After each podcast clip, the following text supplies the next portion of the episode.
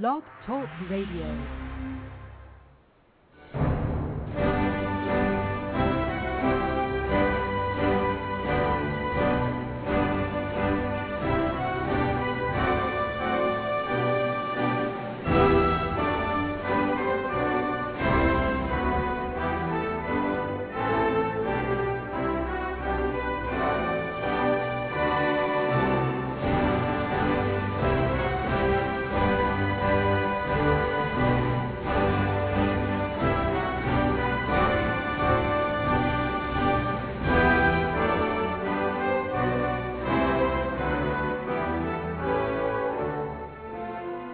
Amigos.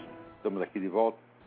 Como sempre, começamos invocando a Santíssima Virgem Maria, o Santo Padre Pio de Pietrelcina, para que roguem a Deus que nenhuma injustiça se cometa neste programa. Olha, acho que o assunto importante aí desse, do, plano internacional ainda é esse problema dizer, dos e-mails descobertos por dois hackers e trouxeram à luz a vigarice, toda a montagem de falsas provas articulada por climatologistas de renome internacional para dar uma sustentação, só dizendo científica, a essa coisa do aquecimento global e não só aquecimento global, mas a, a teoria das causas humanas do aquecimento global. É muito importante entender que esses cientistas que foram assim desmascarados não são cientistas quaisquer, mas são os principais autores do relatório do painel intergovernamental das Nações Unidas sobre a mudança climática, o IPCC. Este relatório do IPCC, por sua vez, é o fundamento principal dessa reunião em Copenhague, onde se pretende implantar um imposto mundial sob a alegação de combate ao aquecimento global. De modo que nós estamos, vocês devem se lembrar daquela, daquela uh, emissão do Lord Christopher Monckton, que foi inclusive reproduzida ali no, no Mídia Sem Máscara, né, anunciando claramente que a implantação deste imposto global é já automaticamente a implantação de um governo mundial, porque não há imposto se você não tem meios de forçar a, o pagamento do imposto, quer dizer, se não, não há uma, um órgão policial para fiscalizar o pagamento de imposto, então o imposto não existe. Então, a implantação do imposto mundial já é automaticamente a criação de um poder mundial capaz de se impor a cidadãos de quaisquer países do mundo, forçando ao pagamento de imposto e, se impor também a, vamos dizer, a todos os governos. Ora, isso aí é a, a novidade, é a mutação mais revolucionária de todos os tempos. Porque a implantação do governo mundial não é só um crescimento da, da, da, do organismo estatal para o nível global. Você vê que uma das funções principais do governo é representar um povo perante outros povos. Quer dizer, você tem uma função de representação. Quer dizer, se não há um povo estrangeiro perante o qual você tenha de ser representado, a própria existência de governo se transforma, vamos dizer, numa, numa, um fenômeno meio estranho. Agora, o governo global, ele representa que nação? Não uma nação, nem essa, nem aquela, mas representa a humanidade. Ele representa perante quem? Perante extraterrestres? Só pode ser. Né? Quer dizer, não, não há um possível inimigo externo ou um possível aliado externo se não há relações exteriores, a própria noção de governo fica totalmente alterada. Porque desde que o mundo é mundo, as relações exteriores é uma das funções fundamentais né, do governo. Quer dizer, o governo é o órgão que representa um povo perante outro, que o defende de outros povos, que o articula com outros povos por relações diplomáticas, comerciais, culturais, etc, etc. Muito bem. O governo mundial vai fazer isso perante quem? Tá? Então, é de se prever que essa coisa de extraterrestres daqui a pouco comece a ter dizer, alguma relevância política. É capaz de você. Muito em breve vocês ouvirão autoridades mundiais começarem a falar. Eu não estou brincando, não. Isso não é uma piada, isso é coisa séria. E, e, estudos a esse respeito já vêm sendo desenvolvidos há 60 anos. vocês viram que a própria ideia do, uh, do aquecimento global, do perigo ecológico, isso surgiu de um estudo feito cinco, mais de 50 anos atrás. É, o governo americano e outras entidades juntaram lá um grupo de, de estudiosos e cientistas para investigar a questão qual seria o substitutivo da guerra, sub, possível substituto da guerra, como fator de unidade social. É, ao longo de toda a história humana, o fator mais coesivo que existe, aquilo que mais facilmente junta um povo, é o conflito com outro povo. Né? Então, quando, em uma situação de governo mundial, não há, evidentemente, mais guerra. Só há, a guerra desaparece e é substituída por operações policiais. Quer dizer, se o governo mundial tem que reprimir um povo que está saindo da linha, no seu, no seu entender, isso não é uma guerra, é uma simples operação punitiva. Né? É, isso, é como o, dizer, o Império Mongol. Nós sabemos que o Império Mongol viveu em guerras, mas ele não chamava de guerras, ele chamava de expedições punitivas. Porque, do ponto de vista do Império Mongol, só havia duas regiões no mundo. Havia o Império Mongol e havia as regiões rebeladas. Isso é todo o resto do mundo. Então, o governo mongol não reconhecia outros governos. Só existiam, ele já era um governo mundial no seu próprio entender. Então só havia o governo mongol e províncias rebeladas. Então não, não havia guerra, evidentemente, é uma expedição policial, ou como eles chamavam, expedição punitiva. Agora nós voltamos à mesma situação. Com o governo mundial, se um povo, por exemplo, se recusa né, a obedecer às normas do governo mundial, pode fazer não uma guerra, mas uma operação punitiva. Mas a operação punitiva, ela, longe de poder ser um fator de coesão da sociedade, é um fator divisivo. Tá certo? Então ficamos sem a guerra como um, um, um, fator de coesão da sociedade. Então reuniram esses cientistas, né, uns 200 mais ou menos, e eles publicaram um negócio que ficou conhecido como The Iron Mountain Report. Iron, Iron Mountain porque é o lugar onde eles se, eh, se reuniam. Esse escrito circulou anonimamente até que o economista John Kenneth Galbraith, ele confessou que ele era um dos autores. Ele disse, não, eu estive lá, participei da reunião, eu sou um dos autores desse negócio. Não posso dizer o nome dos outros, mas se eles quiserem, eles podem fazer como eu e revelar que participaram disso. A conclusão do Iron Mountain Report é que havia dois possíveis fatores coesivos a que um governo mundial poderia apelar para criar a, uh, um senso de unidade da população, né? um senso, uma, algo que unificasse toda a população num esforço comum. O primeiro era os extraterrestres, na hipótese de né, invasão, invasão de marcianos. Quer dizer, se a Terra fosse invadida, naturalmente a humanidade né, se uniria para combatê-los. Né? Como eh, os extraterrestres não parecem estar com muita pressa de fazer isso, né, eh, de invadir o planeta Terra, então sobrava o plano B. O que, que era o plano B? Alguma grande catástrofe natural de proporções planetárias. Então o que foi sugerido aí foi exatamente, vamos dizer, uma crise ecológica. Uma crise que não tem manifestações concretas. Crise que é mais, até hoje, ela é mais uma previsão do que uma realidade. Você tem crises ecológicas localizadas, como por exemplo teve o negócio de Chernobyl, tá? mas acontece que crises ecológicas localizadas existem desde que o planeta apareceu.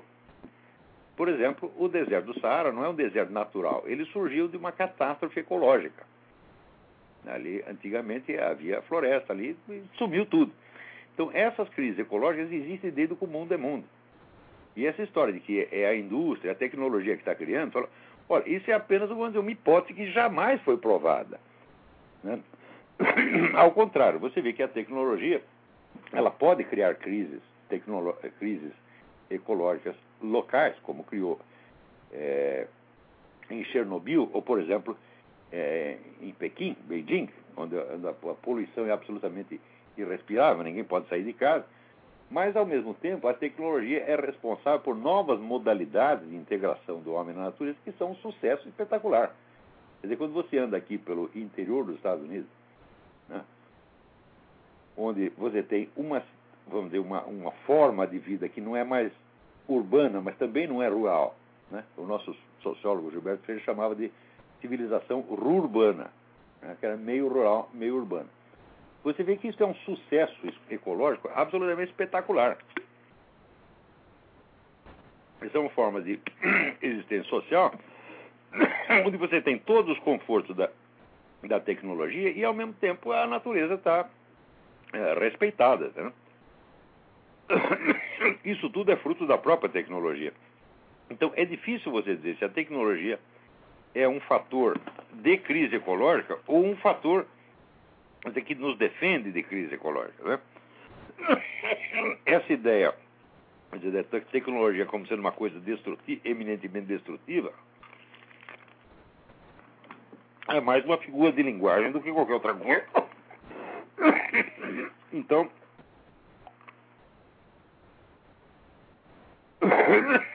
o que nós temos aí vamos dizer, é a medida mais revolucionária de todos os tempos, que é a implantação de um governo mundial, que vai não apenas centralizar o poder em escala planetária, mas vai mudar a própria natureza do fenômeno chamado Estado. E isso tudo está para acontecer baseado num relatório que foi todo montado por meio de fraude.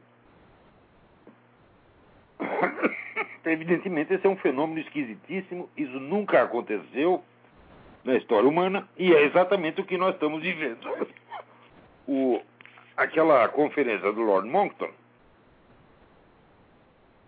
adquire nesse contexto onde é uma importância extraordinária. Eu sugiro que vocês ouçam aquilo de novo. Ao mesmo tempo, o caráter farsesco dessa coisa ainda é reforçado, vamos dizer, pela circunstância social que está acontecendo, onde ali as prostitutas dinamarquesas estão oferecendo sexo grátis aos participantes da conferência de Copenhague. Né? Inclusive o seu Obama, aproveitando que está lá distante da dona Michelle, ele pode se prevalecer dessa oferta que foi feita pela Sindicato Dinamarquês das Trabalhadoras do Sexo. São 79 prostitutas, onde você mostra o crachá da Conferência da Mudança Climática e você dispõe dos serviços eróticos gratuitos. E aquelas senhoritas, muito bonitas, adoráveis, estão lá, então, à disposição desta elite científica né, internacional que vai salvar o planeta. Não é um negócio fantástico? Não. Agora, aqui o Halley Barbosa me escreve, aqui ontem a Rede Globo, que lidera o alarmismo e todas as táticas de esquerda do nosso país, mostrou no Fantástico porque o CO2 é o grande vilão do pretexto aquecimento global. Por meio de uma repórter e painéis gráficos, ela dizia: Veja este gráfico da variação da temperatura através dos tempos. Agora veja esse outro do aquecimento do planeta durante blá blá blá blá blá. Quando sobrepomos, sobrepomos um gráfico ao outro, vemos que eles são praticamente iguais, o que quer dizer que a Terra está aquecendo mesmo. E que foi no período da Revolução Industrial que isso começou. Esse gráfico é arquiconhecido. Porque quem colocou o gráfico em circulação foi o Al Gore, quando ele lançou o livro dele. A famosa Verdade Inconveniente, que é o título invertido, porque você já viu uma verdade inconveniente né, ser publicada em toda a mídia mundial, aparecer na televisão, todo o pessoal do show business, está todo mundo agora anunciando uma verdade inconveniente. Você já viu uma coisa dessa? Quer dizer, essa é a própria né, inversão, essa é a coisa mais conveniente de todos os tempos. Porque, esse pessoal em Copenhague, eles estão, vamos dizer, lançando na conta dos países, eh, no, no, no, na conta de débito do país, a maior nota fiscal de todos os tempos. E são vários trilhões de dólares que vão ter que ser coletados. Quer dizer, por que nós temos que pagar esses trilhões de dólares? Sabe por quê? Porque aquela meia dúzia de vigaristas da Universidade de East Anglia, que é esse doutor Philip Jones, Keith Briefer, Michael Mann e outros, né, combinaram entre si de falsear os dados para subscrever esse alarmismo do aquecimento global. E é por isso que tem que pagar. Quer dizer, é, uma, é a criação de uma autoridade mundial com um poder extraordinário, é o lançamento do maior débito de todos os tempos, tudo isso em nome de uma empulhação total. Porque ao mesmo tempo que os caras estão fazendo isso, os próprios apóstolos do, do aquecimento global estão confessando que estão perplexos porque a temperatura do planeta está estacionária e, na verdade, até diminuiu nos últimos 10 anos. Isso saiu na revista Spiegel. Né? Olha, climatologistas estão confusos pelo intervalo do aquecimento global, que é um intervalo de apenas 10 anos, que faz há 10 anos que não aquece nada. Né? Mas nesse mesmo momento, todos os caras estão confessando que o problema não existe estão coletando trilhões de dólares para resolver o problema que eles mesmos estão confessando que não existe. Né? E enquanto isso, né, o, a mídia está colaborando ativamente para a manutenção de, de, dessa mentira e, e, sobretudo, você pode procurar na mídia brasileira, você que nenhum jornal, noticiário televisão, comentarista está associando uma coisa com a outra. O chamado, né, é, como é que chamando aqui, o é, Climate Gate, né? é o Clima Gate. Então, estão chamando. Ninguém está aí está associando o escândalo da Universidade de East Anglia com o encontro de Copenhague. E o encontro de Copenhague com a instalação do governo mundial. Eles fazem como se fossem coisas completamente separadas umas das outras. Não. Os argumentos que justificam o lançamento desse imposto são exatamente aqueles montados por esses camaradas que acabam de ser denunciados como vigaristas. Agora, contra quem você vai recorrer contra o governo mundial? A quem você vai apelar contra o governo mundial? Tem uma autoridade superior? Não tem. Então acabou, você vai ter que. Você sabe que é empulhação, sabe que é vigarista, mas você vai ter que aceitar. Então, quer dizer, o governo mundial, automaticamente, ele cria, vamos dizer, a autoridade incontestável, indiscutível. É impossível desobedecer.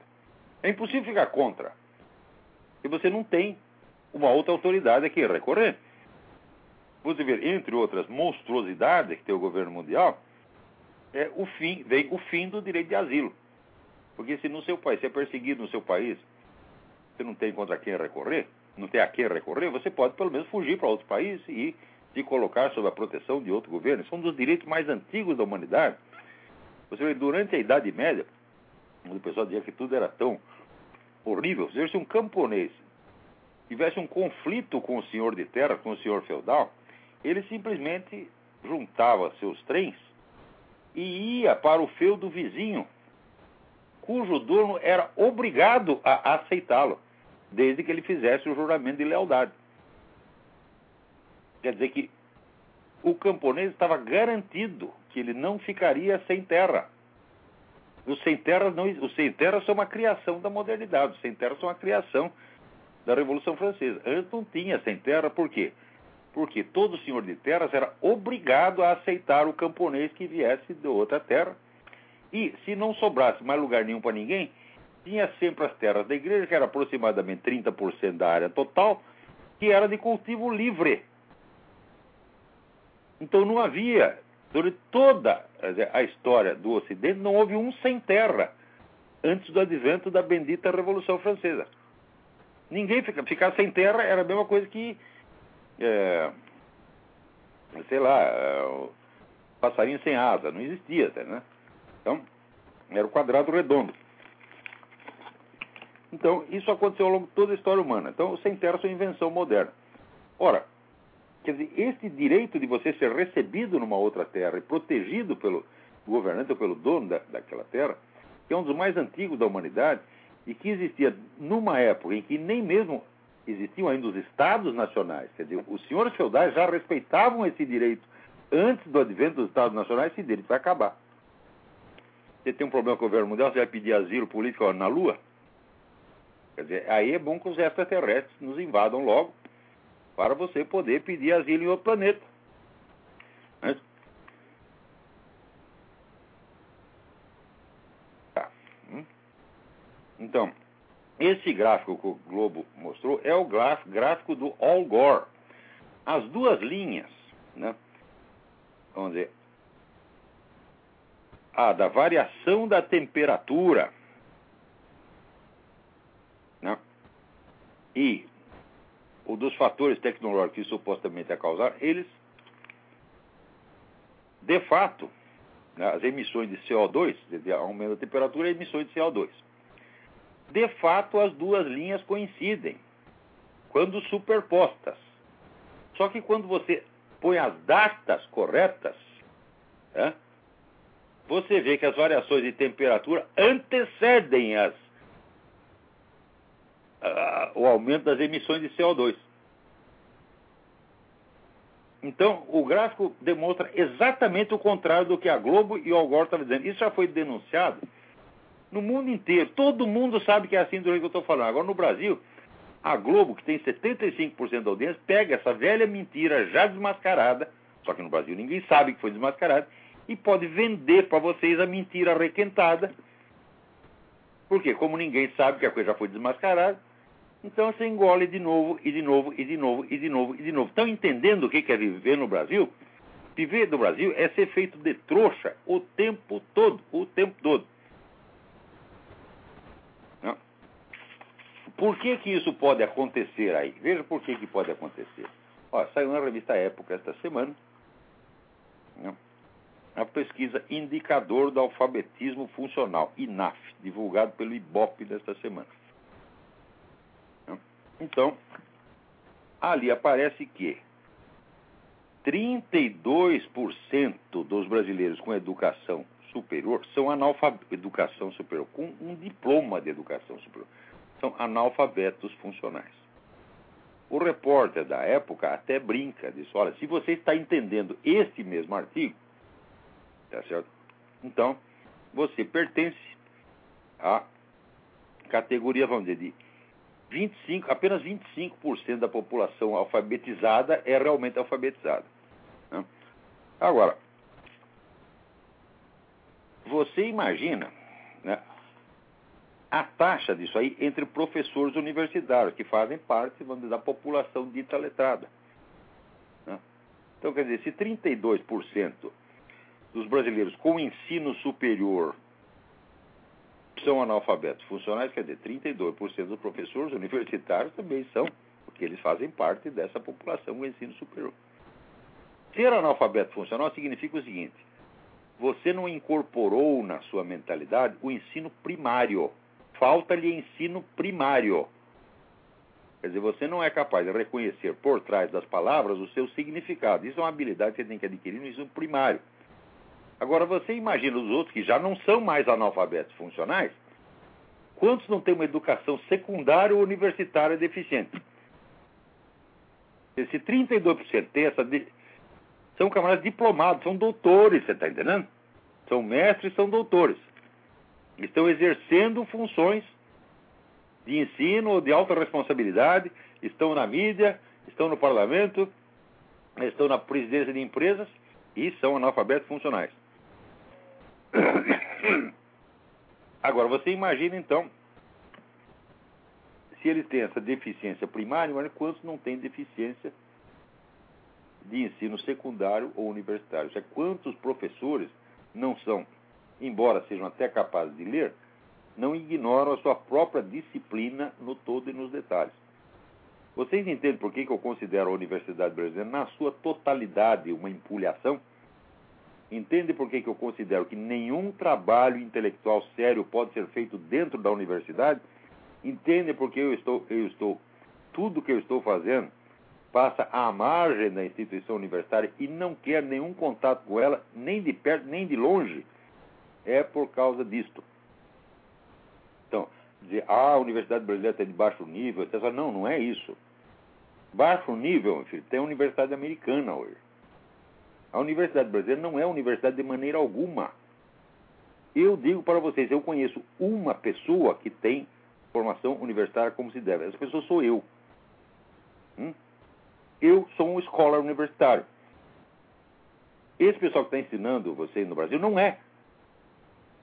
Então, agora no Brasil, as pessoas que não têm conhecimento, um ignorante não pode medir a ignorância do outro. Então ele se deixa guiar pelo quê? Pelos sinais exteriores. Ah, o cara tem um diploma de não sei o quê. Digo, mas são justamente essa pessoa que tem diploma que tem, tem entre elas tem 32% de analfabeto. Analfabeto funcional. como podemos levar a sério essa pessoa?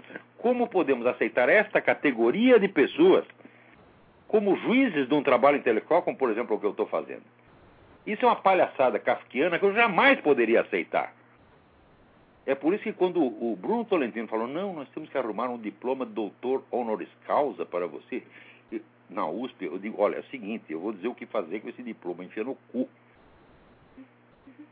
Tá certo? No cu peru. Isso é absolutamente desprezível. Eu jamais me submeteria a uma vergonha dessa, a uma abominação, porque eu sou um homem de ciência, eu sou um estudioso sério, eu não me submeto ao julgamento de analfabeto funcional, em troca de um papelzinho assinado. Entendeu? Agora, você sabe que o Brasil é governado por um sujeito que se gaba de ter cometido um crime de estupro real, imaginar, não sei se ele cometeu, mas ele que ele se gabou, gabou, e ainda achou bonito, porque diz, ah, foi brincadeira. Né? E, e que está lá, né, expressando sua nostalgia do tempo em que os meninos tinham relações sexuais com cabritas e jumentas. Quer dizer, é evidente que o sujeito é um sociopata. Hã? Quer dizer, o sujeito de uma baixeza moral extraordinária. Mesmo que ele não fizesse mal algum a ninguém, o simples de pensar assim, já mostra que é uma pessoa que não é bom você receber o cara numa família decente. Ele não é uma pessoa que tem a julga, capacidade de julgamento moral do que faz. O Brasil é governado por isso, por essa coisa. Entendeu? Então, isso está abaixo da possibilidade de discussão. Agora, por que, que esse cara está no governo? Porque o país é assim é um país de analfabetos funcionais. Você pensa, por exemplo, que isso sai por exemplo, na revista Época, quer dizer, o jornalista está dizendo que os outros, né, pessoas com formação superior, como ele próprio, né, são analfabetos. Agora, você acha que o jornalista é melhor que os outros? Olha aqui. Leio aqui um artigo do Jorge Colli, colunista da Folha, né, que diz o seguinte, que nos Estados Unidos, onde a mentalidade é pragmática, né, as pessoas cultas são discriminadas, porque o normal é ser inculto. Eu digo, de onde ele tirou isso? Ele tem alguma ideia do que, que é o, ensino superior, a cultura, a intensidade do debate cultural aqui? Gente, você imagina, por exemplo, no Brasil, você para fazer uma revista, houve várias revistas de cultura que duravam dois anos, três anos e acabavam. Não existe uma única revista de cultura que consiga durar no Brasil. Nenhuma única. A que mais durou foi a Inhembi, em São Paulo, que acabou. Sabe quantas revistas de cultura circulam aqui? São 20 mil. Hã? Então, essa ideia de que a, a americano é inculto, o americano não lê, eu digo, meu Deus do céu, isso mostra a incultura do próprio brasileiro. Ah, esse Jorge Colli, mesmo que ele tenha vindo aqui, esse pessoal que vem do Brasil vem para cá, eles vão na Disneylândia. Eles vão comprar radinho de pilha, você tá entendendo? É isso que eles vêm fazer aqui, porra. Gastar dinheiro em loja e na Disneylândia. Então, tá, nos Estados Unidos não tem cultura, eles são só consumistas. Ora, meu Deus do céu. Ora, existe um estudo, Richard Hofstadter, que chama o anti-intelectualismo nos Estados Unidos. Quando você vai ver o que é o anti-intelectualismo nos Estados Unidos, é uma coisa de intelectuais. Né? Eram intelectuais protestantes, religiosos, teólogos, né? que achavam que a atividade da inteligência não submetida à religião é um negócio pecaminoso. Então, se o sujeito estuda muito, mas não é, não é religioso, então está tá no pecado. Então, o estudo, de certo modo, quando ele pretende uma independência em relação à religião, ele é, se torna pecaminoso. Essa foi a origem do anti-intelectualismo americano, quer dizer, um anti-intelectualismo altamente intelectualizado e de origem religiosa. O que, que o pragmatismo tem a ver com isso? Esse idiota não sabe nem o que, que é pragmatismo. Quando fala pragmatismo no Brasil, quer dizer um sujeito que só pensa em dinheiro. O pragmatismo, meu filho, é uma escola filosófica criada por intelectos de primeiríssima ordem, como William James, Josiah Royce, eh, Charles Peirce e outros. Quer dizer, o pragmatismo é intelectualidade altamente requintada. Agora, no Brasil, quem quer que só pense em dinheiro, o pessoal diz que ele é pragmático. Aqui ninguém diz que isso é para ser pragmático. Hum? Aqui dinheirismo é dinheirismo e pragmatismo é pragmatismo. Pragmatismo é escola filosófica da qual os americanos se orgulham muito. Por ter tido pelo menos três gênios filosóficos lá, que são esses que eu citei. Ah, isso não quer dizer que eu gosto da escola pragmatista, nem que eu aprecio, nem que eu assigo, mas tem que reconhecer a capacidade dos caras. Quer dizer, um anti-intelectualismo baseado em motivos dinheiristas aqui nos Estados Unidos jamais existiu. Jamais existiu. O que existiu, é na classe média, tem pessoas que têm essa mentalidade. Tá certo? Então, mas que isto seja a mentalidade do país e que isso seja significativo da cultura, da cultura americana, faz de jeito nenhum. O que é significativo é o anti-intelectualismo brasileiro. O brasileiro não é apenas contra intelectualismo, vamos dizer, laico. O brasileiro é contra todo e qualquer conhecimento. O fato de que um sujeito como Jorge Colli possa escrever uma coisa dessa na Folha, mostrando total, total, total, total desconhecimento né, da cultura americana, tanto que ele dá como amostra da cultura americana, eles querem ver como eles são anti-intelectuais, eles criaram né, o, o personagem do, do Dr. Lecter, né, o Dr. Hannibal Lecter, que ele era um sujeito muito culto, mas ele era um psicopata criminoso. Digo, ah, é? Quer dizer que todos os intelectuais que aparecem nos filmes americanos, tudo psicopata criminoso, é? E por causa de um personagem, ele coloca um personagem como se fosse, como se esse Thomas Harris, que é o sujeito que escreveu a história do Dr. Lecter, fosse o escritor americano mais significativo, quando aqui é um escritor de quadragésima categoria. Né? E depois, ainda diz, olha, um filme da série Hannibal, realizado em 2001 por Ridley Scott. Eu digo, Ridley Scott é inglês. Como é que ele pode ser a expressão da cultura americana? Né? Então, primeiro,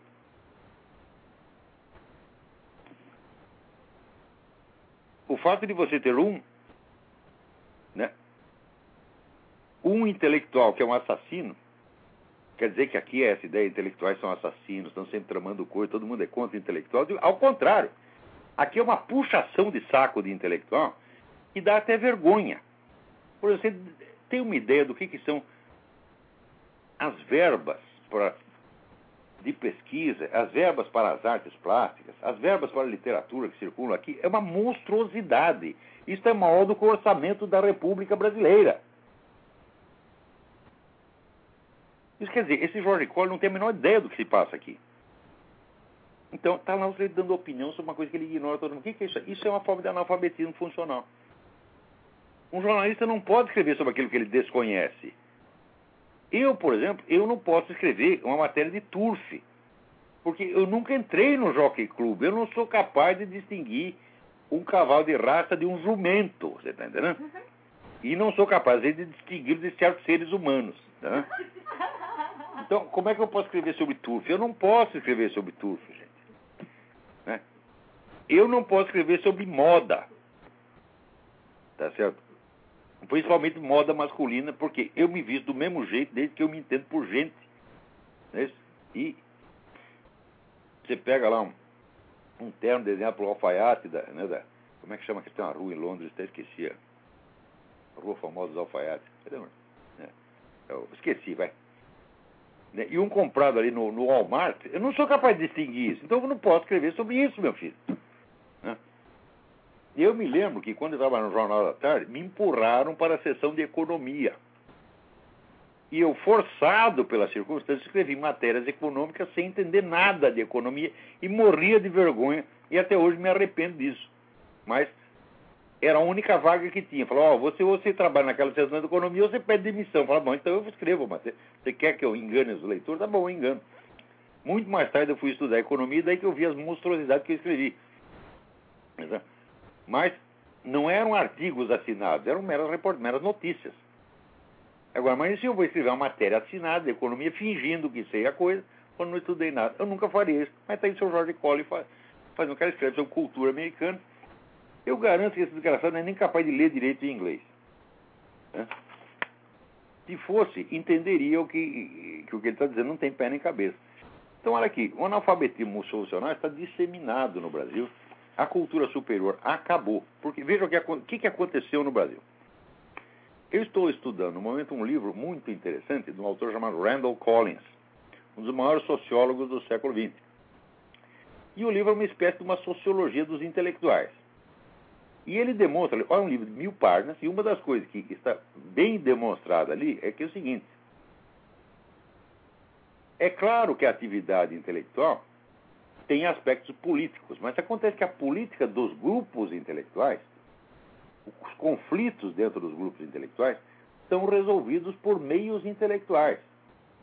Quer dizer, você tem a discussão e alguém leva a melhor na discussão. Né? E ele coloca ali, diz, olha, é uma constante da história, né, exaustivamente demonstrada, que quando você usa meios extra-intelectuais, por exemplo, meios políticos, através, que age através da autoridade política, ou da repressão, ou de campanhas de difamação, você usa meios intelectualmente inválidos para interferir numa discussão intelectual, o seu prestígio intelectual decresce e aquela corrente de ideias que fez isso acaba sumindo. E quer dizer, uma coisa é a disputa política pelo poder geral, no Estado, na sociedade. Outra coisa é a política dos meios intelectuais, a política interna da classe intelectual. Ele diz: quando a política geral, a disputa ideológica, a disputa pelo poder, entra dentro da política dos intelectuais e procura determiná-la, a vida intelectual acaba. Isso aconteceu inúmeras vezes, e foi exatamente o que aconteceu no Brasil. A partir dos anos 60, 70, esse pessoal da esquerda aplicou extensivamente no Brasil a política de ocupação de espaços gramsciano. Isso quer dizer que toda a atividade intelectual foi submetida diretamente às necessidades da luta pelo poder. Resultado: acabou a vida intelectual no Brasil. Quem é o culpado disso? Toda a esquerda brasileira. Todos eles acabaram com a possibilidade da disputa intelectual. Vou te dar um exemplo entra o seu Olavo de Carvalho no, no campo. Quer, né? Tem lá umas ideias dele, tem umas opiniões, escreve uns livros, etc, etc. Quem me combateu no campo intelectual? Hum? Quem quis ter uma discussão intelectual comigo? Nenhum. Foi quer dizer, a disputa intelectual foi substituída pelos mecanismos que são usuais na política de poder. Você não fala do sujeito, você ignora ou você lança campanhas de difamação, inventando coisinha contra ele. Foi isso que fizeram. Então, como é que eu posso né, respeitar essas pessoas e querer, até como me sugeriu o Bruno um diploma assinado por esses vigaristas? Mas nunca na minha vida eu ia aceitar uma coisa dessa. Né? Então, você pega aquele corpo docente da USP inteiro, né? Eu considero aquilo um bando de incapazes. Alguns são incapazes e outros são vigaristas mesmo. No, na melhor das hipóteses, quando aparece no meio universitário brasileiro, na área de filosofia, uma pessoa de altíssima competência pelos padrões brasileiros, é um sujeito capaz de ler um livro de filosofia e explicá-lo. Quer dizer, é um intérprete didático de algum filósofo. Filósofo eu não tenho nenhum. A Universidade Brasileira jamais gerou um filósofo, não tem um único filósofo na Faculdade de Filosofia do Brasil. Na melhor das hipóteses, tem explicadores ginasianos de filosofia, e que já é. Né? Então, por exemplo, você pega ali o, no catálogo das edições é, Paulos, por exemplo, ou Paulinas, né? você tem vários autores universitários que escrevem, olha aqui, né, a doutrina de Santo Tomás de Aquino sobre não sei o quê, né, a teoria de Karl Marx sobre não sei o que mais. Então são caras que estão explicando didaticamente o que um outro filósofo, o que um filósofo do passado falou. Isto não é ser filósofo, porra. Isso não é filosofia, isso é uma atividade quase filológica. É apenas uma atividade de divulgação. Então, as pessoas que são. Por exemplo, Dona Marilena Chauí escreveu um livro sobre Spinoza, hum, que é mais ou menos nesse nível. Eu diria, olha, ela até como explicadora de Spinoza, até de vez em quando ela tem alguma ideia quase original. Eu digo, isto no Brasil é o suprassumo. Suprassumo da filosofia, quer dizer, ah, o sujeito conseguiu, ele conseguiu ler Spinoza e até explicou alguma coisa a respeito. Isto é o, é o topo da atividade universitária no Brasil. Você pega lá, o Alberto Oliva escreveu um livro, Os Pré-Socráticos. Então ele pegou os textos do pré-socrático, colocou em ordem e explicou. Né? Anaximandro disse isso, Tales disse aquilo, papapá. É um livrinho didático. Isso aí é ser um professor universitário no Brasil. Eu não estou nesse nível, minha gente. Eu sou um filósofo, porra. Os caras entendem a diferença? Eu posso ser um filósofo de merda, mas sou um filósofo de verdade, tá Não é um problema de o seu nível qualitativo. O problema é o seguinte: eu, nos meus livros, investigo questões extremamente difíceis, às quais eu dou soluções que eu mesmo encontrei. Das quais pode procurar a teoria dos quatro discursos. Falo, não tem. O último que resvalou no assunto foi Santo Tomás de Aquino. Tem cinco linhas de Santo Tomás de Aquino a respeito, de tudo que existe. Ou seja, você pega a minha teoria do império, que está exposta lá no Jardim das Aflições, aquilo, meu filho, a criação inteiramente minha. Foi uma questão que eu coloquei, eu investiguei, eu achei a resposta, certo ou errado, ela está lá.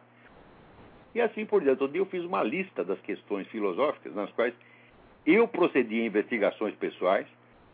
Claro que a gente sempre se baseia numa tradição anterior, mas o conteúdo das soluções que eu dei é meu. Então, eu, eu sou um filósofo, esses caras não são. Então, no máximo, professorzinho de filosofia. Então, é por isso que não querem discutir comigo. Porque sabe que não tem gabarito. Ninguém tem na Universidade Brasileira, ninguém tem. Por quê? 32% deles são analfabetos funcionais, quer dizer, 38%, 32% não tem formação primária mais 20% que não tem formação ginasiana e mais 20% que não tem formação universitária nenhuma e que nem sabe sequer o que é uma formação universitária, está aí. Você completou 70%, 80%. Por que, que vamos levar a sério essa gente? Ah, mas eu preciso do diploma para trabalhar. Então você é culpado também. Porque se você está na escola em busca do seu diploma tá e não de conhecimento, você está ajudando a perpetuar a empulhação. Então você não, você perde o direito de falar da Universidade Brasileira porque você é ainda pior do que ela. Tem gente na linha. Alô, quem é? Alô? Alô? Caiu a linha. Alô? Alô? Alô, peraí, tem alguém tentando falar aqui, mas está tão baixo. Fala, fala mais alto.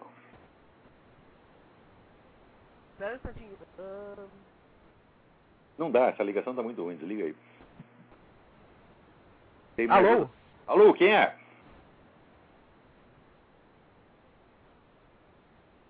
Alô? Liga o próximo aqui, a ligação está muito ruim. Alô? Nossa, acho que todas as ligações estão ruins hoje. Alô? Alô? Alô, quem é? Alô? Sim, Alô? quem está falando? É, o Marcelo de São Paulo. Marcelo de São Paulo, tudo bem? Tudo bem. Olá, é, sobre religião. Você já comentou a ligação está muito ruim. Não, não, não, estou entendendo nada, Marcelo. Você ligue novamente que essa. Não estou conseguindo ouvir você. Tem mais alguma ligação aí?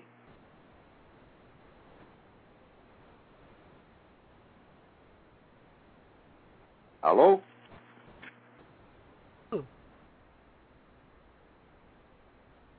Nossa, essa ligação também está ruim. Então vamos em frente. Agora, vocês não pensar que só no Brasil que acontece essas loucuras, veja aqui.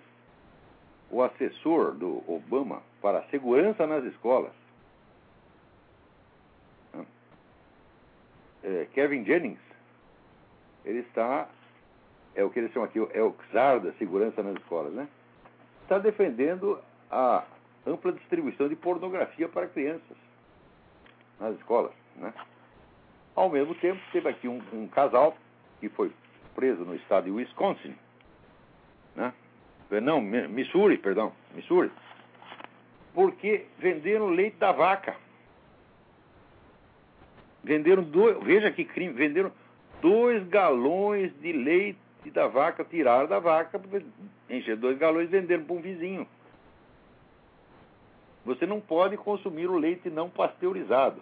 Ora, todo mundo sabe que esse processo de pasteurização é ambíguo. Uns dizem que funciona para caramba, outros dizem que faz até mal. Tá certo? Então, tem gente que não gosta do leite pasteurizado e prefere o leite direto da vaca, que é o leite que a humanidade bebeu durante a sua existência inteira. Né? E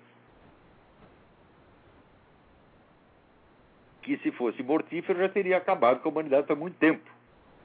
Então tem muita gente aqui que prefere o leite direto da vaca. Acontece que a lei proíbe né, você vender essas coisas. Então o que, que o pessoal faz? Eles loteiam a vaca. Você tem uma vaca e você vende ações da vaca. Tá certo? Então, vamos dizer, cada vaca tem 40 acionistas, então o acionista ele tem uma cota de participação na vaca, ele vai toda semana buscar o leite da vaca aqui. E se alguém disser, ah, está vendendo, fala, não, não está vendendo, a vaca é minha, eu sou acionista da vaca. E esse casal aqui, coitado, caipira, bobearam. Em vez de lotear a vaca, em vez de vender ações da vaca, venderam dois galões de leite. Foram para a cana por causa de dois galões de leite. Você vê o que, que é, dizer, o Estado controlador onissapiente e onipotente. Isso está piorando cada vez mais. Claro que ainda não chegou né, no nível brasileiro. Né? No Brasil, por exemplo, o coitado do empresário vai passar a nota fiscal, o computador dele já está ligado no Ministério da Fazenda, é o Ministério da Fazenda que emite a nota fiscal. Ele não pode emitir sua própria nota fiscal. E já né, debita o imposto na hora. Isso quer dizer, você não pode escolher que dia que você vai pagar o imposto. Você não tem o controle, vamos dizer, do timing da aplicação do seu capital. Nem isso tem. Quer dizer, isso não chegou, é isso nos Estados Unidos. Mas que eles estão imitando o Brasil, estão se brasilianizando rapidamente, estão. Se depender do Obama, vai ser tudo, tudo, tudo, tudo, tudo burocratizado aqui, né?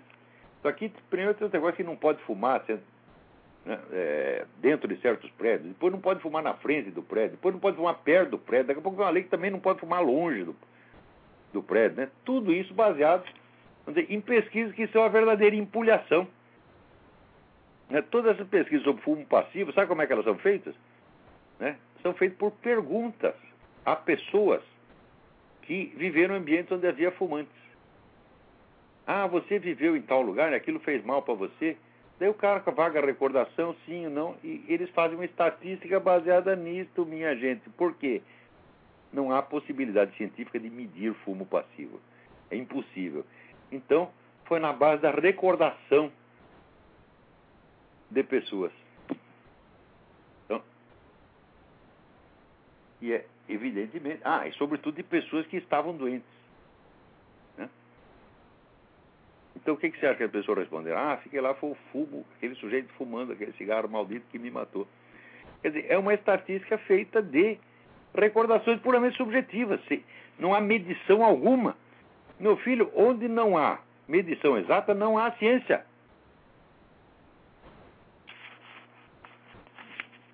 Tem alguém na linha? Alô, quem é? Alô? Olá. Sim. Alô, Olavo? Sim. Marcelo, tá ouvindo? Perfeitamente, agora estou ouvindo. Pergunta sobre... É, minha pergunta é, o, o senhor já, já comeu mente é, sobre militantes como Richard Dawkins e Christopher Hill, eles afirmam que não há provas da existência mentira. Então, eu queria pedir para os as provas filosóficas e a existência de Deus. Por exemplo, os almos eu não estou ouvindo. Agora ficou ruim, ficou ruim mesmo. Se é que eu entendi. Você quer saber o que, que eu estou, o que, que eu tenho a alegar contra o Dawkins, Daniel Dennett, etc. Em primeiro lugar, que eu tenho a alegar contra eles é o total desconhecimento que eles têm do assunto do qual estão falando. Quer dizer, você não precisa entrar na matéria do assunto para discutir com eles, porque existem condições preliminares. Dentro, vamos dizer, da, da técnica dialética antiga, tem um negócio que se chama ignoratio elenque. Ignoratio elenque é quando o sujeito que entra na discussão não sabe o que está sendo discutido. Esse é o caso de Dawkins e Daniel Dennett. Quer dizer, eles entram numa discussão sobre Deus, mas eles não têm conhecimento suficiente de uma uma só religião no planeta. A ideia que eles fazem de Deus é a ideia pueril, né? mitos pueris. E quando esse invento, por exemplo, assim, citar São Tomás de Aquino, são citações que você vê que o sujeito pegou é na Wikipédia. Tá, Eles têm conhecimento do assunto religioso de Wikipédia. Então eu não preciso entrar na matéria do argumento deles, porque o argumento está afetado de ignorância elenca. Eles não sabem qual é a discussão, não sabem qual é o tópico em discussão. Então, dizer, não merece o exame do conteúdo dos argumentos. Certo? Quer dizer, se o argumento é depositado em relação ao tópico em discussão, você não tem nem por que ouvi-lo. Por exemplo, o senhor Richard Dawkins pergunta: como é que Deus faz para saber tudo o que todo mundo está pensando? Quer dizer, ele imagina o seguinte: olha, existe aqui o pensamento humano, os seres humanos já estão pensando, daí vem um Deus de fora e ouve os seus pensamentos de fora. Então, essa pergunta é pueril. Não, ela não tem por que ser discutida. Dizer, o próprio conceito de Deus é contraditório com isso. Então, eu digo, olha, você vai, volta para casa e estuda o assunto, né? E, na verdade, o que nós sabemos é o seguinte: não é que Deus ouve os pensamentos de todo mundo é que os pensamentos de todo mundo são expressões, são manifestações de uma possibilidade universal que se chama Logos. Hum? Que é a razão divina. A razão divina quer dizer, o próprio, a própria inteligência estruturante do cosmos, você é uma expressão dela. Você pensa porque existe o Logos, não é você que está pensando. Né? E, e depois vem um Deus de fora para te escutar. Quer dizer, é, como é que se pode discutir uma pergunta pueril como essa? Dawkins e Dennett são charlatães, são vigaristas.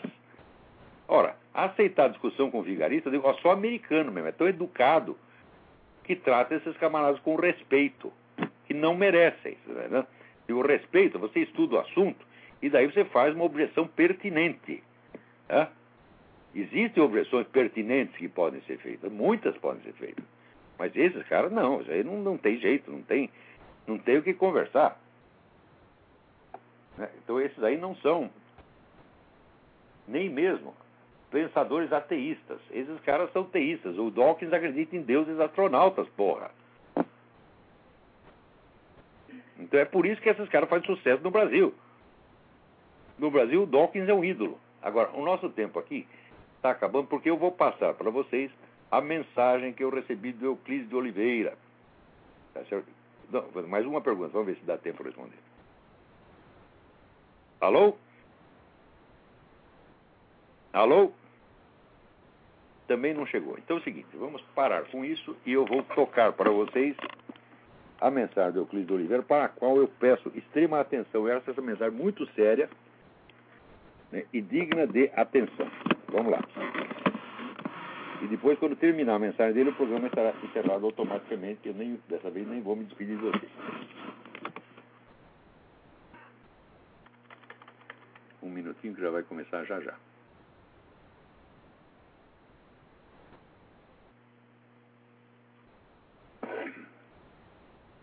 Olá, Olavo. Quem fala aqui com você é Euclides de Oliveira Júnior. Já mandei uma vez um outro áudio para você, bem mais bem humorado do que esse que eu pretendo mandar hoje. Mas é o seguinte, eu estou, já faz algum tempo que eu estou ensaiando para mandar isso para você, para falar com você. É, até porque eu não sei como você vai entender isso, mas diante das coisas que têm acontecido e do que tenho visto e ouvido você comentar e falar, eu tenho certeza que não você vai saber entender exatamente o que eu tenho para lhe dizer. Olavo, é o seguinte, eu vou começar contando uma história para você rapidamente, para você poder entender o que, que eu quero lhe dizer. Há coisa de 20 anos, é, eu já era cristão, é, mas é, eu tive dois infartos. Na verdade, eu já tive cinco. Os primeiros dois eu estava com 30 anos, eram infartos sérios, me levaram para a UTI do hospital, em Araraquara, na, na ocasião. E eu, na UTI, eu estava passando muito mal. Meu coração batia 180 batidas por minuto. E a dor do infarto é uma coisa terrível, rapaz. É uma coisa é, tremendamente ruim. É uma dor, enfim, se você já teve cãibra em algum lugar do corpo, a dor do infarto é uma cãibra generalizada no seu tórax. Né? Então é uma coisa assim, é, vou dizer para você, é insuportável.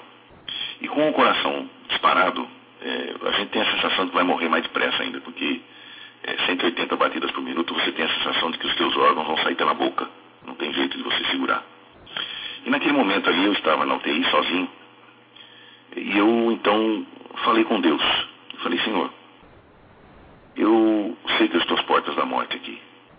Mas eu quero te dizer o seguinte, Pai. Eu gostaria de ficar vivo, eu quero ficar vivo. Mas não sou eu que decido isso. É o Senhor que manda. Agora, eu quero te pedir uma coisa, Pai. Eu falei, se eu tiver que é, ficar aqui neste mundo, eu quero ficar bom. Porque se eu ficar aqui dependendo de médicos e de remédios para poder viver, falei, eu prefiro que o Senhor me perdoe todos os meus pecados e me leve embora, porque eu estou pronto. Eu não quero ficar nesse mundo aqui dependendo de homens. O senhor sabe que desde que eu me converti, eu sempre tenho pedido ao Senhor que o Senhor sabe que está no meu coração, eu tenho orado para que o Senhor me ensine as tuas coisas. Porque eu não confio nas pessoas. Eu já tenho visto coisas absurdas demais para poder dizer que eu confio nas pessoas a respeito de ensinamentos quaisquer que venham da tua palavra. Eu quero que o Senhor me ensine. E se é para ficar aqui nesse mundo, eu quero que o Senhor me deixe bom, Senhor. Mas não sou eu que decido isso. Isto é a tua vontade que tem que ser feita e não a minha. Se o Senhor quer me levar, então eu peço que o Senhor perdoe os meus pecados, que o Senhor abençoe minha família, porque eu tenho dois filhos pequenos ainda, minha esposa e meus pais, eu sou filho único. Então para eles vai ser um choque muito grande. Então eu peço ao Senhor que os abençoe, que cuide deles e pode me levar que eu estou pronto, Senhor. Bom, Olavo, eu, sinceramente, eu não cheguei no amém. Né? Naquele instante, assim, durante menos de um minuto, eu senti um calor imenso no meu tórax, um, um fogo muito forte, assim, que andou dentro de mim. Mas, assim, a dor do infarto mesmo em si, ela não, não, não, não, não foi embora. Amenizou, mas não chegou a ir embora. Mas imediatamente assim que esse calor passou, eu olhei para o monitor e vi que meu coração batia a 73 batidas por minuto. Parecia um relógio. Bom, consequentemente aquilo me deu um ânimo muito grande. Eu pensei comigo imediatamente, Deus me ouviu. Deus me respondeu, Ele quer que eu fique. Né? Bom, a partir daquele dia em diante, minha vida tomou outro rumo. Porque, como Jó, eu dizia, eu sabia, eu conheço o Senhor de ouvir falar, mas eh, agora os meus olhos te veem, né? Então, eu, naquele dia em diante, eu senti. Falei, Deus me respondeu, Ele quer que eu fique, Ele tem um objetivo. E, de fato, o tempo se passou. E, e aí entra uma coisa que eu não sei como você vai entender, mas eu tenho certeza que você vai saber é, interpretar isso corretamente. Você mesmo já disse isso aí, Deus fala conosco. Né? Deus fala conosco. E realmente ele falou comigo, só que não falou em sonhos, não. Ele falou quando eu estava acordado, perfeitamente são, lúcido, né? E me falou algumas coisas que me pegaram de surpresa. Isso é um assunto muito longo que eu não vou comentar nesse, nesse áudio. Mas ele me falou algumas coisas e me disse é, a quais instituições aqui da cidade eu deveria levar esta mensagem. Era uma mensagem dura, que dizia, é, é, meu povo está misturando doutrinas humanas com a minha palavra. Isso eu não admito. Eu não vou deixar isto continuar. Bom, pois bem, eu fui nessas instituições, é, uma, algumas igrejas, é, e também uma, uma reunião do, do, da ABONEP, que é a Associação dos Homens de Negócio do Evangelho Pleno, e levei esta palavra. Bom, evidentemente que você imagina a zombaria que foi. Né? Algumas pessoas continuaram cutucando a orelha enquanto eu falava, outros palitando o dente, e quase ninguém deu atenção. Eu falei o que tinha para falar, né, com bastante cuidado, porque eu sabia que não podia chegar e falar, oh, gente, tem uma mensagem aqui de Deus para vocês. Não é assim, né? E, mas falei. E me retirei no final das reuniões, tudo, não voltei mais. Eu sei que foi uma zombaria, mas afinal de contas, em 90 dias, exatamente palavra por palavra que Deus tinha me falado, aconteceu. Aquelas instituições fecharam as portas, inclusive igrejas fecharam as portas. E as pessoas se dispersaram, porque aquilo estava simplesmente uma bagunça generalizada eram doutrinas as mais estranhas possíveis entrando no seio da igreja, se misturando com, com a doutrina da palavra de Deus, e aquilo ficou uma bagunça tão grande. Deus falou: chega, acabou. E acabou mesmo. Isso foi há 20 anos. Né? De lá para cá, muita água passou debaixo da ponte, é, eu me calei, na verdade, mas durante esse período o Senhor Deus também me chamou uma, uma vez para levar uma mensagem a uma pessoa específica da minha família. E esse é um assunto que também uma outra hora qualquer eu posso contar para você. Mas, quando eu levei essa mensagem, é, na verdade, eu, ao mesmo tempo eu recebi um chamado da parte de Deus para, para aquilo que Ele me fez ficar aqui na Terra para fazer. Né? Ele, ele me deixou ficar, Ele me curou ali naquele dia no hospital, mas Ele tinha um propósito para mim. E esse propósito é exatamente este que eu estou lhe contando, Mas, não vou dizer tudo aqui por causa do tempo também. Mas se você quiser saber qual é o meu chamamento, eu vou lhe dizer, eu vou te indicar na própria Bíblia, que foi o que eu ouvi inteiro, sem, sem lembrar que aquilo estava daquela forma na Bíblia, mas está em Ezequiel, capítulo 33. Leia o capítulo inteiro, evidentemente descontando as partes que se referem exclusivamente a Israel, né? e que já foram cumpridas, evidentemente, mas é, é, lembrando que eu sou músico também. Quando você ler o livro de Ezequiel, capítulo 33, você vai entender exatamente para o que eu fui chamado. Bom, pois bem, e por que, que eu estou falando isso com você agora? Eu não quero dizer que esse meu chamamento me coloque numa posição especial. Eu não sou superior a ninguém. Muito pelo contrário, é uma situação em que a gente se vê inferiorizado diante dos outros. É, e eu não sou especial para Deus coisa nenhuma. Eu sou apenas um instrumento dele e ele faz isso com todos aqueles que o amam. Não necessariamente sou eu. Mas todos aqueles que o amam, ele se comunica com essas pessoas. Ele fala, nós sabemos disso. É, ele falou com você quantas vezes ele já lhe ensinou, ensinou sua família, muitos amigos é, cristãos de verdade, você sabe que Deus fala. Então, nesse, só que tem, conforme está lá em Efésios, né, o apóstolo Paulo diz que existem funções, também lá em 1 Coríntios existem dons. Então, é, cada um dentro da sua especialidade. Né? Para você ter uma ideia de como a igreja funciona como corpo, é, eu quero lhe passar, não estou querendo aqui ensinar o Padre Nosso Vigário, por favor, hein, mas é, eu tô, vou seguir o comentário aquilo que você já sabe, você já sabe, e, e o restante, por favor, não, não, leve em consideração como se fosse um, uma soberba da minha parte, não é isso não. Mas é o seguinte, você vê que lá, em 1 Coríntios, depois em Efésios, tem lá é, o apóstolo Paulo dizendo que Deus, que o Senhor Jesus levantou para a sua igreja apóstolos, profetas, evangelistas, pastores e mestres com vistas ao aperfeiçoamento dos santos, né? E lá em 1 João nós sabemos que o Espírito Santo nos guia. Então, quer dizer, todos os cristãos têm dentro de, dentro de si já a, o Espírito de Deus que os guia nesta vida para a próxima. Né? Bom, o fato é que dentro desses ministérios, alguns têm as suas, as suas uh, especificidades. Você vê, a igreja atua como um corpo. Uh, por mais que eu tenha sido chamado, havia coisas que eu não sabia. E você, através dos seus programas, dos seus textos, me trouxe aquelas informações, como eu já falei antes, que faltavam para a minha compreensão dos eventos, das coisas que estavam acontecendo. Eu sabia que tinha alguma coisa, mas eu não sabia exatamente ligar alguns pontos. E você, através daquela palavra que você trouxe nos seus programas, já lhe escrevi a respeito disso, é, eu fui sendo instruído. E fui, então, como, como parte desta igreja, é, o, o, tijolinho, um tijolinho ensinou o outro tijolinho, e unidos pelo amor nós crescemos, né? Então, isso é a parte importante que eu, que eu queria dizer. Mas, também, né? Mas tem outra coisa que é fundamental que vem agora. Por que eu estou querendo passar tudo isso para você? Pelo seguinte, é, eu não sei é, é, como você tem visto as situações aí nos Estados Unidos, mas eu tenho sentido aqui no Brasil uma coisa que, que tem me angustiado profundamente a alma. Lá na metade desse ano de 2009, em, em julho, mais precisamente no dia, deixa eu ver aqui na minha anotação, no dia 17 de julho, é, eu tenho, passei por uma experiência tanto quanto é, normal, mas ao mesmo tempo me assustou muito. Eu estava assisti, assisti os seus programas, tudo, e num determinado momento eu vi uma coisa, lendo também os, os, é, os blogs lá do Júlio Severo, do Heitor de Paula, aqueles eventos todos acontecendo no mundo, Hum. Eu fiquei assim extremamente angustiado. Sabe, fiquei com a alma apertada, rapaz, aquela coisa de. Como é que eu vou dizer para você? Angústia mesmo, né? tristeza de ver que, o, que, o que estavam fazendo com, com o mundo, as mentiras em que a igreja de Deus está caindo, a igreja de Cristo está caindo numa conversa fiada socialista que é maligna, é satânico, isso aí é uma coisa que vem do mais profundo inferno.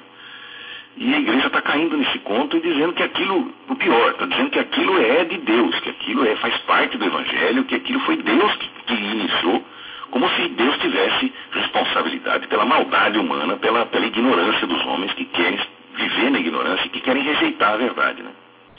Bom, pois bem, naquela noite então eu me pus em oração buscando a Deus para saber o que, que eu poderia fazer para colaborar, porque por mais que a gente escreva, por mais que a gente estude, eu estava sentindo que não estava, eu, que todos, vamos juntar todos, você e os conservadores americanos aqui no Brasil, os poucos que se levantam, que têm se levantado com, com força, com capacidade e tudo, eu estava sentindo assim como um nada, entendeu?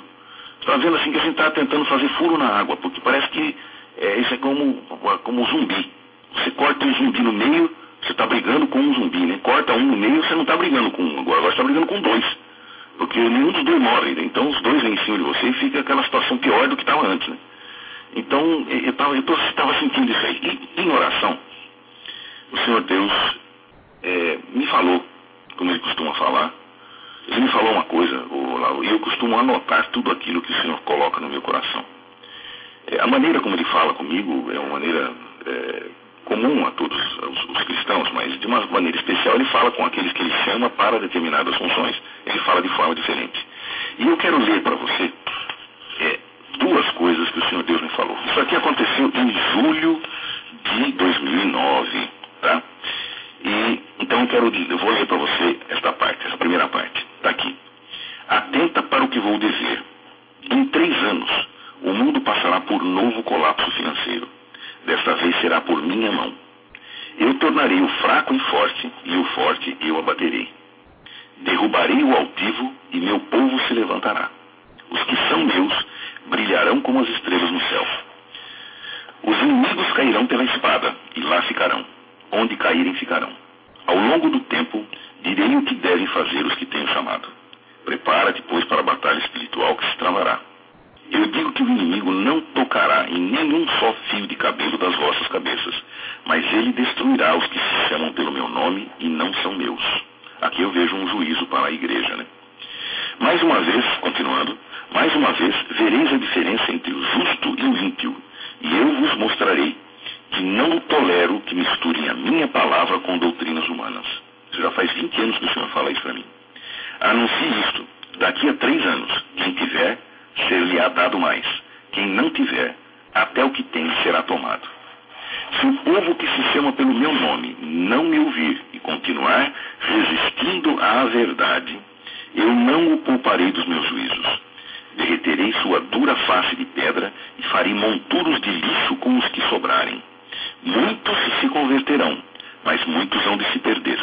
Mas os que confiarem em mim permanecerão para sempre. Atenta! Eu providenciarei tudo o que for necessário para os dias que virão, de tal forma que tudo lhes será suprido.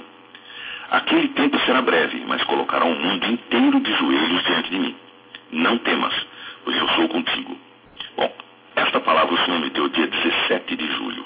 Pois bem, eu vou enviar no, no meu, no meu e-mail, que vai lhe dar o link para baixar esse áudio.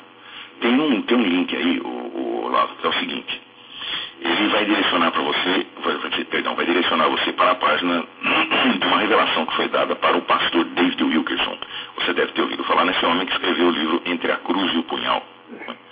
É, é um homem muito sério, dentre os poucos que ainda restam na América é um pastor muito sério, um homem de muita integridade, e ele tem alertado as pessoas com as visões que Deus tem dado para ele. Por, até hoje nós sabemos que houve uma exclusiva visão há 10 anos que o Senhor mostrou algo que iria acontecer durante este período e que de fato aconteceu.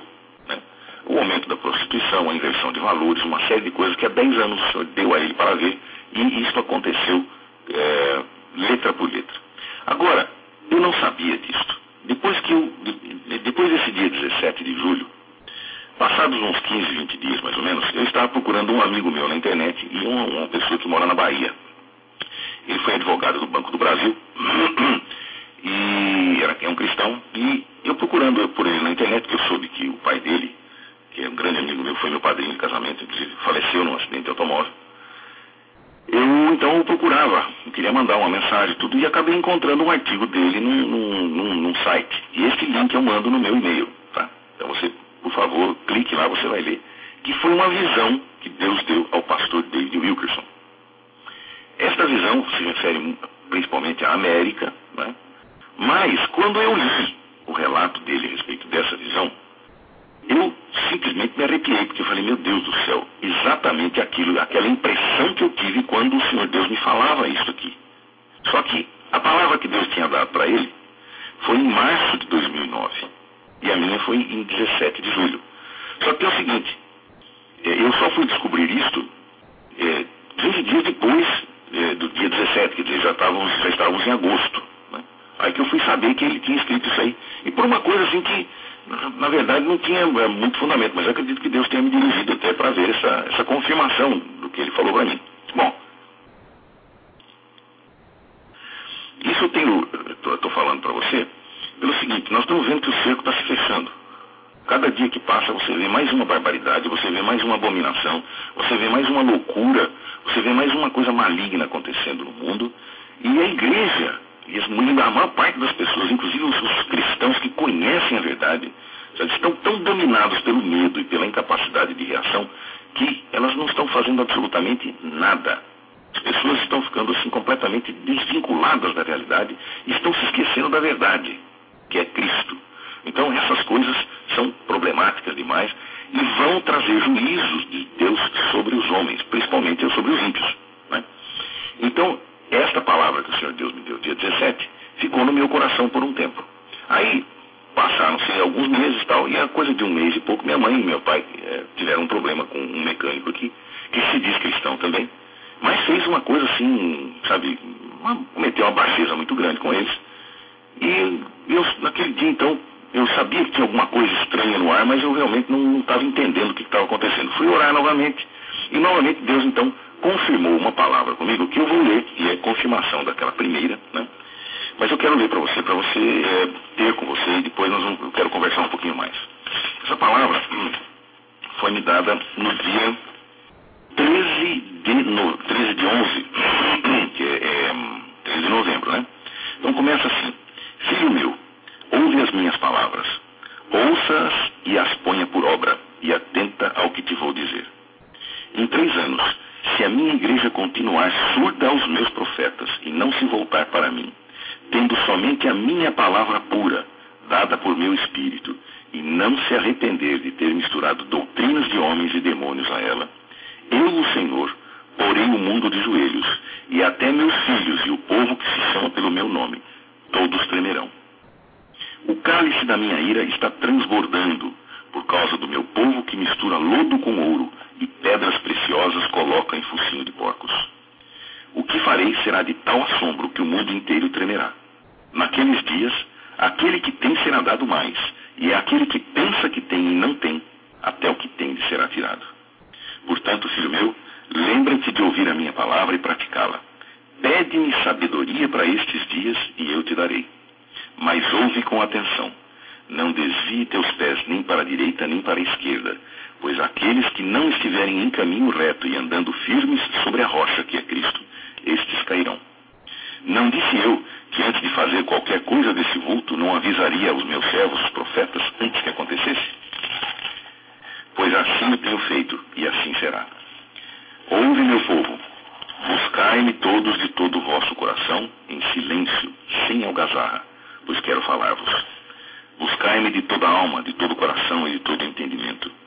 Sede vós um só no Espírito Santo do Senhor, pois estes que assim estiverem sairão ilesos.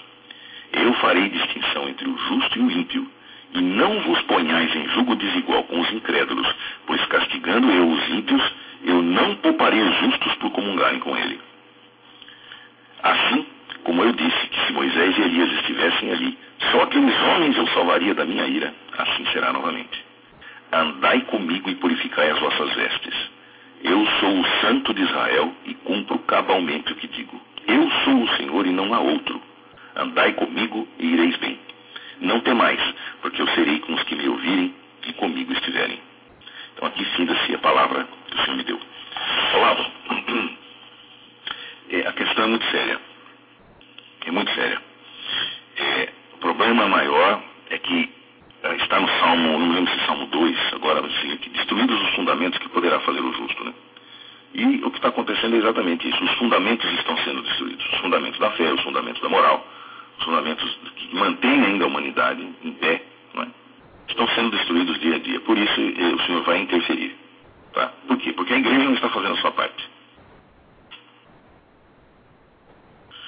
Isso significa, Olavo, é uma, é uma coisa que não vem de agora, você sabe, você estuda isso há 40 anos é, e você vê essas questões há 40 40 anos, muito embora só agora algumas pessoas estejam se dando conta de, do que é que você está falando. Né? Graças a Deus eu tive a oportunidade de há uns cinco anos começar a ouvir você, embora aos poucos eu tivesse que ir, ir juntando as coisas, para de repente, naqueles dias em que alguns programas específicos você fez foram cruciais para mim para poder entender realmente o que acontecia. E também você deu aquela orientação para nós ouvirmos o, a palestra do padre Paulo Ricardo com relação ao marxismo cultural. Aquilo então foi para mim o, o, o fecho, né, aquilo fechou o círculo e eu passei a compreender perfeitamente o que está acontecendo. Evidentemente, eu entendia, conforme o senhor me mostrava, eu entendia que alguma coisa estava errada, mas eu não sabia exatamente o que era. Né? E onde estava o problema? Para mim, essa, essa, essa colocação de doutrinas humanas e de demônios junto com a palavra dele, ela tinha uma outra conotação. Entendeu? Eu estava vendo a coisa de uma outra forma. E muito embora eu percebesse que havia assim, uma certa alteração em algumas coisas, mas eu não estava conseguindo identificar o ponto. Como você é, bem expôs, o padre também, eu vejo, agora eu vejo onde está o foco da coisa, né? E aí eu passei a estudar a coisa exatamente com relação a este foco. E estou vendo o seguinte, é de fato uma questão, como você falou e o padre falou, inclusive no seu último programa, é uma coisa que tem envolvimento espiritual sim. É uma coisa perigosíssima, é uma coisa que está transtornando a igreja e transformando a igreja, de, em vez de sal da terra, em apenas como o Senhor Jesus falou, se o sal perder o seu sabor, ele deve ser lançado fora e pisado pelos homens. É exatamente isto que está acontecendo. O sal da terra perdeu o seu sabor, foi lançado à terra, né, e está sendo pisado pelos homens. A igreja está sendo acincalhada todos os dias. Né? Satanás está rindo na cara do povo de Deus, porque este povo aceitou as mentiras dele e trouxe para dentro das portas da igreja e para dentro dos seus corações, principalmente, a mentira de Satanás. É um sofisma muito grande, perverso, como você sabe. E nessa questão sofística e tudo mais, eu não vou tentar nem entrar nesse assunto, porque eu vou falar com um filósofo e eu não estou aqui querendo né, passar mais vergonha, né? É, o filósofo é você, não eu. Mas é o seguinte, Olavo. Essas questões são muito sérias, que você tem feito é, no seu programa, você tem alertado com tamanha força, com, com coisas assim impressionantes. Mas eu percebo que é como se nós estivéssemos falando para surdos. Né? Você pode usar um megafone, você fala para surdos. Não resolve. É, nós estamos assim, é, é lógico, é que não resolve. Resolve porque a mim, para mim resolveu, para alguns poucos resolveu. É, tem trazido, é, vamos dizer assim, é, iluminação ao entendimento. Isso é fundamental. Nós não podemos deixar de fazer isso, não é isso que eu quero falar, não. Nós não podemos deixar de fazer, não podemos deixar de escrever, nós não podemos deixar de atacar, não podemos deixar de falar e de, de expor a verdadeira humilhação que essas pessoas eh, e esses, essas doutrinas merecem. Né? Mas estou sentindo o seguinte, nós estamos impotentes diante dessas coisas todas. Não resolve, é, como eu falei para você, você, dá uma, você corta um, um zumbi, você não luta mais com um, agora você luta com dois. Né? E as coisas estão seguindo neste caminho. Então, Olavo, eu quero dizer a você o seguinte: se você quiser, eu transcrevo essa palavra, coloco ela no papel, uh, digito para você, mando uh, via e-mail, né? Porque parece que esses dias a minha conexão de internet está um pouco melhor. É, então tenho que aproveitar fazer tudo agora, porque depois eu só fico lendo. Aí, quando está ruim, não consigo mandar nada para ninguém. Mas agora eu estou conseguindo fazer alguma coisinha, então tenho que aproveitar. Se você quiser, eu mando para você, para você arquivar aí, para poder ler com mais calma, porque ouvindo, ouvir é uma coisa, você lendo é outra completamente diferente, né? Você tem tempo para meditar naquilo, você tem tempo para ruminar, vamos dizer assim, as palavras com, com, de uma forma diferente. Então, eu espero é, ter podido passar para você todas essas informações. Eu quero dizer a você o seguinte, por favor, não me julgue como uma pessoa soberba, eu não tenho nenhuma vamos dizer assim, uma glória, porque Deus tem mostrado isso para mim, que Ele não mostra só para mim, Ele tem falado com os servos dele. Né? É, e não sou, eu não sou o único, nem sou o portador da verdade, não é isso. Tanto que Paulo diz, quando falar em profetas na igreja, é, fala em dois ou três e os outros julguem. Né? Então essa palavra dita pelo profeta tem que ser julgada, e evidentemente eu espero que você o faça também. E há uma coisa que é muito importante, que eu vejo é, no, no, no, Novo Testamento, como um exemplo que está lá, é que o profeta Ágabo, certa vez, pegou o cinturão de Paulo e disse, é, aquele que o, o, dono desse cinto indo pra, pra vai subir para Jerusalém, ele será, é, para Roma, né, ele será é, perseguido, se, é, enfim, vai sofrer coisas aqui. E aí Paulo então responde da seguinte forma: O Espírito Santo expressamente me avisa que eu, por onde eu passar, eu já sei as perseguições que virão. Né? Então eu sei, eu estou pronto até a morrer por Cristo se for necessário. Quer dizer, o que o profeta Ágabo havia falado para Paulo, Paulo já sabia no seu coração. Então o profeta veio para confirmar. Nesse caso, em que eu estou, o que eu estou passando para você, atuando como um profeta de fato, é, eu tenho certeza que já estará no seu coração isto. E eu só venho então para confirmar ainda mais isto. Então eu quero pedir a você que faça exatamente como o senhor tem falado. Aqui não há distinção doutrinária, Olavo. Nós temos realmente, nós somos, tem algumas doutrinas, é, eu sou protestante, nós temos algumas doutrinas que são diametralmente opostas. Mas se, são, se há um diâmetro, então nós temos um centro. E o centro é Cristo. E é neste centro que nós temos que estar firmados daqui para frente e unidos como um só nele. Porque quando o fogo descer, ele vai pegar os que não estiverem protegidos pela muralha de fogo, que é o Senhor ao nosso redor. O Senhor já disse que ele é muralha de fogo ao redor do seu povo. Então, é, quanto mais alto quanto mais alta, perdão, é, é, a força que Satanás faz, quanto mais alto é o ataque que ele, que ele move contra os seus, contra o povo de Deus, é, mais alto é o muro que Deus também le, levanta ao redor do seu povo. Mas o Senhor fará isto para nos é, orientar e também para purificar a sua igreja, porque os fundamentos estão sendo destruídos. E destruídos os fundamentos, que poderá fazer o justo? Nada. Isso nós sabemos. Então, Olavo, é, eu levo essa palavra a você. É, eu quero desejar do meu coração que Deus o abençoe profundamente e continue abençoando você e sua família, que realmente vocês estejam protegidos pelo Senhor aí, que Ele os livre de todo o mal, que Ele os tire de toda situação difícil, de todas as artimanhas que Satanás tem levantado, que Ele os, os dirija para o bom caminho, que os mantenha no caminho reto, com os olhos abertos e o coração fixo em Cristo, né? firmado na, firmados todos na fé, você e sua família, os que estão aí perto, os que estão longe, né? E que você, é, que o Senhor lhe oriente para fazer com esta palavra aquilo que você achar conveniente, aquilo que o Senhor lhe disser, que lhe dirija para você usar isso. Veja também, por favor, esta visão do pastor David Wilkerson, tá certo? É, e tem um livro dele chamado The Vision, é, eu não, não, não, não vi aqui no Brasil. Aqui parece que já está traduzido com a visão, mas eu não, ainda não encontrei. Né? Se você encontrá-lo aí nos Estados Unidos, procure, porque esse livro, foi, se não me engano, eu, eu não li, mas pelo que li as resenhas, alguma coisa, alguns comentários, ele trata de uma visão que me parece já ocorreu durante esses últimos 10, 12 anos passados. Eu não, não, não vou dizer para você o que é, nem se estou certo nessa coisa, porque foi o que me pareceu dos comentários, então é, eu vou passar para você apenas para que você se informe melhor. Olavo, muito obrigado por seu tempo, viu? Desculpa ficar incomodando você com essas coisas, mas é, isso eu acho que não incomoda não. Eu acho que isso é uma coisa necessária. Nós precisamos, entre irmãos, precisamos trocar essas informações e mantermos-nos unidos porque o fogo virá. Isso, olha, Olavo, durante todos esses 20 anos que o Senhor, tenho andado com o Senhor e o Senhor tem andado comigo, esse Deus de quem eu sou e a quem eu sirvo em meu espírito. Todas as palavras que ele me deu, nenhuma delas falhou. Nenhuma. Leia, junte ao seu, ao seu conhecimento aí, a, a essas palavras, a leitura do, do, do profeta Jeremias, capítulo 23, dos versículos 16 a 20. Tá? Nos últimos dias entendereis, diz o Senhor. Então, eu não sei quando serão esses últimos dias, quando começará o período tribulacional. Ninguém sabe. Mas o fato é que me parece que é, eles não estão muito distantes de nós. Sabe? A coisa não está muito boa, não. E eu tenho comigo ainda uma coisa. Pode ser que, se a igreja não se levantar, pode ser que esse período tribulacional comece.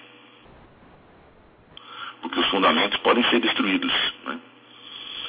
E destruídos os fundamentos, o justo não pode fazer mais nada. Então é uma coisa que realmente a gente tem que estar com os olhos abertos. Tá bom? Olavo, desculpe tomar seu tempo. Que novamente que Deus os abençoe bastante. E, e pode contar comigo aqui, embora eu não tenha assim, toda aquela desenvoltura que eu gostaria para poder escrever as coisas, mas também tenho feito algumas coisinhas e espero que você busque essa visão do pastor aí, tá? É, já que que o padre, padre, padre Paulo esteve aí na sua casa, não sei se ele ainda está aí, é, busquem o Senhor de fato, ele também é o ministro de Deus, então ele tem é, responsabilidades, ele tem as orientações do Senhor. Tome cuidado, tome muito cuidado. Eu quero falar aqui é, para os meus irmãos católicos o seguinte.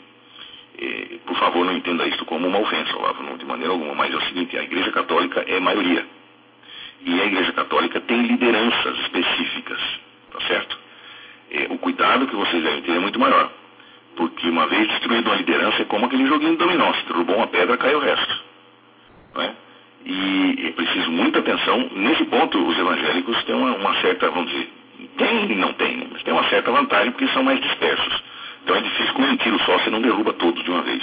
Mas de qualquer maneira, essa porcaria está entrando é, avassaladoramente em todas as igrejas, sem distinção, porque o alvo é o cristão, esteja ele onde estiver. Então, só apenas digo isso porque a igreja católica é grande, é maioria no mundo. Então, é, é um perigo porque você imaginou, eu imagino que muita gente não vai dar atenção ao que Deus diz, mas vai dar atenção ao que o homem pode dizer. É o que o homem está dizendo que pode influenciar. Você não, o padre Paulo não. Alguns outros cristãos católicos não. Mas é, a maioria não é assim, você sabe. Principalmente aqui no Brasil. Que a maioria já é massa de manobra, já está assim, é, marxista, o, o Satanás faz um, dá um toquinho de dedo, todo mundo segue para um lado, dá um toquinho de dedo, todo mundo segue para o outro.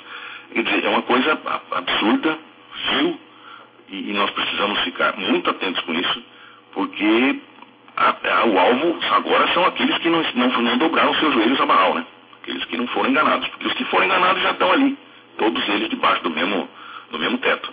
Agora, os que não dobraram os joelhos a Baal ainda, agora são alvo. Então, nós precisamos ficar muito atentos e estar muito, muito, com muito cuidado, porque agora os alvos seremos nós. Entendeu? Por isso que eu estou dizendo essa palavra, por favor, não interprete nada como se eu estivesse fazendo alguma afronta à Igreja Católica, como eu vejo aí muitos cristãos protestantes fazerem. Então, por favor, não leve nesse sentido, porque as diferenças doutrinárias são muitas, mas aqui não é doutrina que está valendo, não. está valendo nossa salvação mesmo. E salvação só tem um, é Cristo. E aí não tem, não, não, não, discutimos jamais. É só ele, ele e não tem outro. Né? Então tá bom, Lavo, eu te agradeço bastante. Por favor, peço que você entenda isso que estou fazendo da forma mais respeitosa possível. Não é nada contra. É, quero, apenas estou levando isso para vocês como uma orientação que tenho no meu coração e eu não posso me calar. Se você ler lá em Ezequiel 33, você verá. Se eu me calar e vocês fizerem alguma coisa errada, vocês não especificamente, mas outras pessoas aqui, o Senhor Deus me tem colocado diante, fizerem alguma coisa errada e elas morrerem em seus pecados, Deus vai cobrar de mim. E eu não quero deixar isso para depois não, porque isso é muito sério. E eu sei que com Deus a gente não brinca não. É, ou a gente obedece, custe o que custar, até a vida se for preciso, mas é, obediência é o que ele quer. Ele não quer sacrifício, ele quer obediência. Tá bom? Olavo, Deus abençoe você. Dê um abraço, um grande abraço no Padre Paulo. É, na, diga, é, diga ele que, embora ele seja um padre, ele que seja um ministro, mas eu também, como cristão, quero dizer que Deus o abençoe bastante, que ele tenha bastante saúde e bastante entendimento para esses dias que virão, porque ele é um alvo certo. Certamente ele é um, ele é um alvo potencial. É, então, que Deus o livre de todo mal, que dê a ele bastante sabedoria, entendimento, firmeza na fé, porque a coisa está pegando. A coisa está muito pior do que a gente imaginava. O mundo espiritual está, assim, empolvorosa. Principalmente os demônios estão achando que estão conseguindo fazer alguma coisa, embora não sei, eu não entendo esse tipo de burrice mas eles sabem que o fim deles está próximo. Tá? Olavo, muito obrigado por tudo. Até uma próxima vez. Tchau.